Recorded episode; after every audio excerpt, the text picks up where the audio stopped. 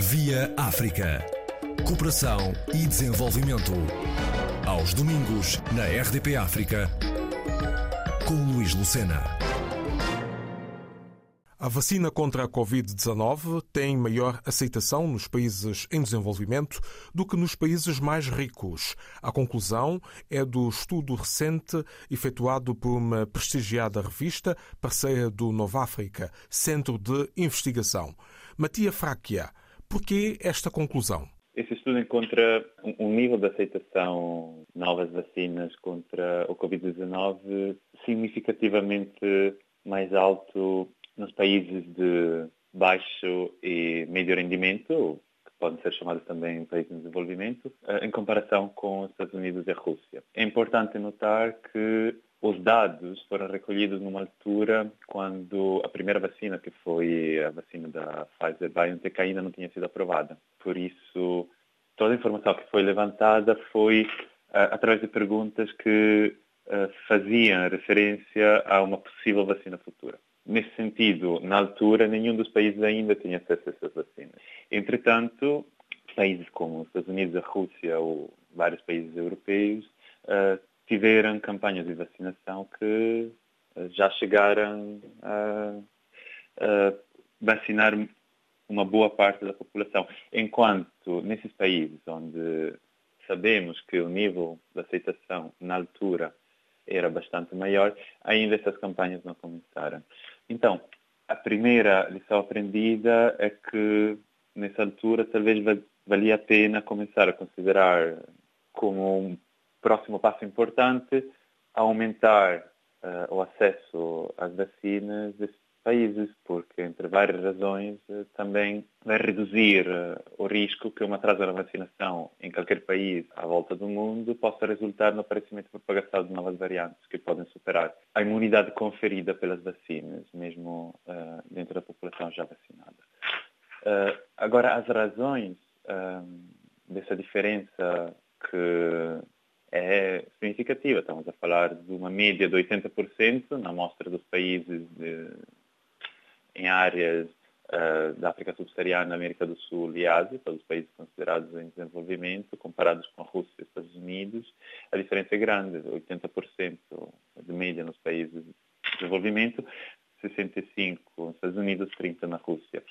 Agora, uma informação importante para interpretar uh, essa diferença uh, no nível da aceitação da vacina é que, a partir da aceitação da vacinação infantil, para doenças comuns, uh, como sarampo, uh, tétano, é geralmente mais elevada em países de baixo e médio rendimento, países de desenvolvimento, em comparação com países mais ricos.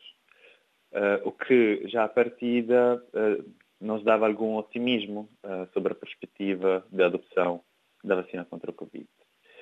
Ao mesmo tempo, existem outras razões para ter medo que um, nesses países possa surgir alguma resistência devido a várias razões que, felizmente, pelo menos na altura quando levantamos os dados, um, não tiveram um papel assim particularmente relevante, não acabaram por não afetar o nível de aceitação. Entre esses fatores que ainda um, consideramos relevantes e que é preciso um, levar em conta agora que as campanhas de vacinação vão começar nesses países também, pelo menos de maneira mais uh, massiva, para desenhar campanhas de informação que visem um, traduzir uh, essas intenções que foram expressadas na altura em efetivamente a ação, a escolha concreta de tomar a vacina. E esses fatores que nos preocupam um bocadinho é, primeiro, um, essa análise implícita que cada pessoa pode fazer individualmente de custo-benefício, sobretudo em países onde os casos e as mortes uh, relatados de Covid têm sido consistentemente mais baixos do que uh, na maioria dos países ricos. Então, as pessoas podem talvez não considerar assim como uma escolha fundamental tomar a vacina. No nosso caso, isso não, não teve um, aparentemente não teve um papel relevante.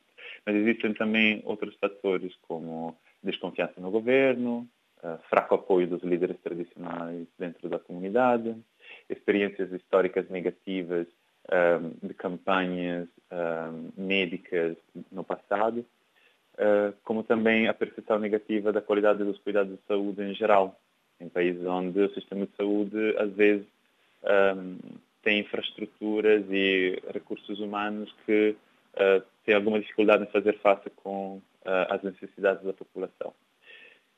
Então, todo esse conjunto de fatores, um, embora uh, não ter afetado as intenções reportadas, ainda podem afetar as escolhas. Por isso é importante agora trabalhar para traduzir uh, as intenções uh, que as pessoas expressaram há uns meses atrás em decisões concretas e escolhas práticas de tomar a vacina. isso do lado das pessoas que vão receber. Do lado das instituições que vão proporcionar a vacina, é importante considerar que, a partir existe um alto nível de aceitação, pelo menos expressados em intenções, e fazer um esforço para que as doses finalmente cheguem e que as campanhas de vacinação comecem um, nesses países também. Eu não sei se isso responde à sua pergunta. Entre os países eh, mais ricos e os mais pobres, eh, nós sabemos que há mais carência em África. Eh, nos países africanos, por exemplo, há uma maior aceitação, como já revela o estudo, mas também o nível de instrução das pessoas é genericamente mais baixo. Nem toda a gente tem uh, faculdade feita, nem toda a gente uh, tem uh, um nível de instrução que lhe permite ter uma visão crítica em relação ao que está a acontecer e em relação à própria vacinação. mas o que é que poderá estar no fundo, por trás eh, desta maior abertura. Será, ehm, como já aqui disse, a falta de condições e de alternativas nos próprios sistemas de saúde destes países. Isto é que uh, tem estado a pesar muito neste nível de aceitação, logo que são-lhes disponibilizadas as doses de vacina e a própria campanha de vacinação? É um bocado o ponto central do estudo, ou seja, é interessante ver como em contextos onde a qualidade média do sistema de saúde é, em geral, pior, a aceitação da, da vacina contra o Covid é mais alta do que nos países ricos. O estudo não aborda um, diretamente esse tipo de pergunta, por isso não, no levantamento de dados que constitui um bocado a base empírica desse estudo, não incluímos nenhuma pergunta sobre uh, as razões mais uh, profundas uh, dessa, maior aceitação, também porque a partida não sabíamos bem um, qual podia ser o, o, valor médio da aceitação nesse país. Agora, um, olhando um bocado para a literatura que existe sobre confiança no sistema de saúde, um, efetivamente um, o nível de confiança na qualidade do sistema de saúde em muitos desses países é bastante menor. Estou a falar dos países uh, na África subsaariana, por exemplo, um, que fazem parte da nossa amostra. É, é bastante menor do que nos Estados Unidos, por exemplo. Um, no entanto, uh, nos últimos anos houve muitas campanhas de sensibilização uh, para fazer com que as pessoas um, percebessem a importância das vacinas. E houve muitas visitas porta a porta, um, doadores internacionais, organizações internacionais fizeram um grande esforço para uh, contribuir um, à redução da mortalidade materna infantil um, para atingir primeiro uh, os Millennium Development Goals, agora os Sustainable Development Goals, que são essas metas, uh, esses objetivos que as Nações Unidas traçaram uh, até 2030. Um, nesse sentido, já existe alguma sensibilização sobre as vacinas. Por isso, acho que as vacinas, nesse sentido, fogem um bocadinho um, da falta de confiança em geral sobre o sistema de saúde. Uh, para além disso, uh, em muitos desses países não houve, uh, ou pelo menos ainda na altura não havia uma politicização uh, das vacinas, como houve nos Estados Unidos, por exemplo. Um, a discussão sobre uh, Covid uh, e sobre a origem do Covid, a gravidade do Covid, as melhores medidas para fazer face ao Covid e o significado da, das vacinas, como as vacinas estão a ser desenvolvidas, a discussão sobre os novos protocolos que foram aprovados para chegar a desenvolver as vacinas a tempo. essa discussão um, não era assim tão saliente em muitos desses países, pelo menos não de forma assim tão intensa um, como por exemplo nos Estados Unidos. Uh, nesse sentido, uh, talvez havia menos informação, pelo menos essa informação era menos saliente, uh, por isso criava, criou menos conflito entre diferentes posições, por isso a vacina Covid foi associada um bocado às outras vacinas que já têm um bom nível de aceitação. O que abre, infelizmente, ao risco real uh, das fake news ter uh, mais influência na opinião das pessoas, porque vem menos informada. Um, e o trabalho que estamos a desenvolver agora é, uh, na Nova África em particular, em Moçambique, é tentar perceber um bocado que tipo de intervenções podem ajudar as pessoas a reconhecer as fake news e perceber um bocado quais são os mecanismos por trás, uh, quais são os mecanismos que um, geram as fake news e que ajudam as fake news a ganhar um, seguimento e uh, visibilidade e eventualmente influenciar uh, as escolhas das pessoas.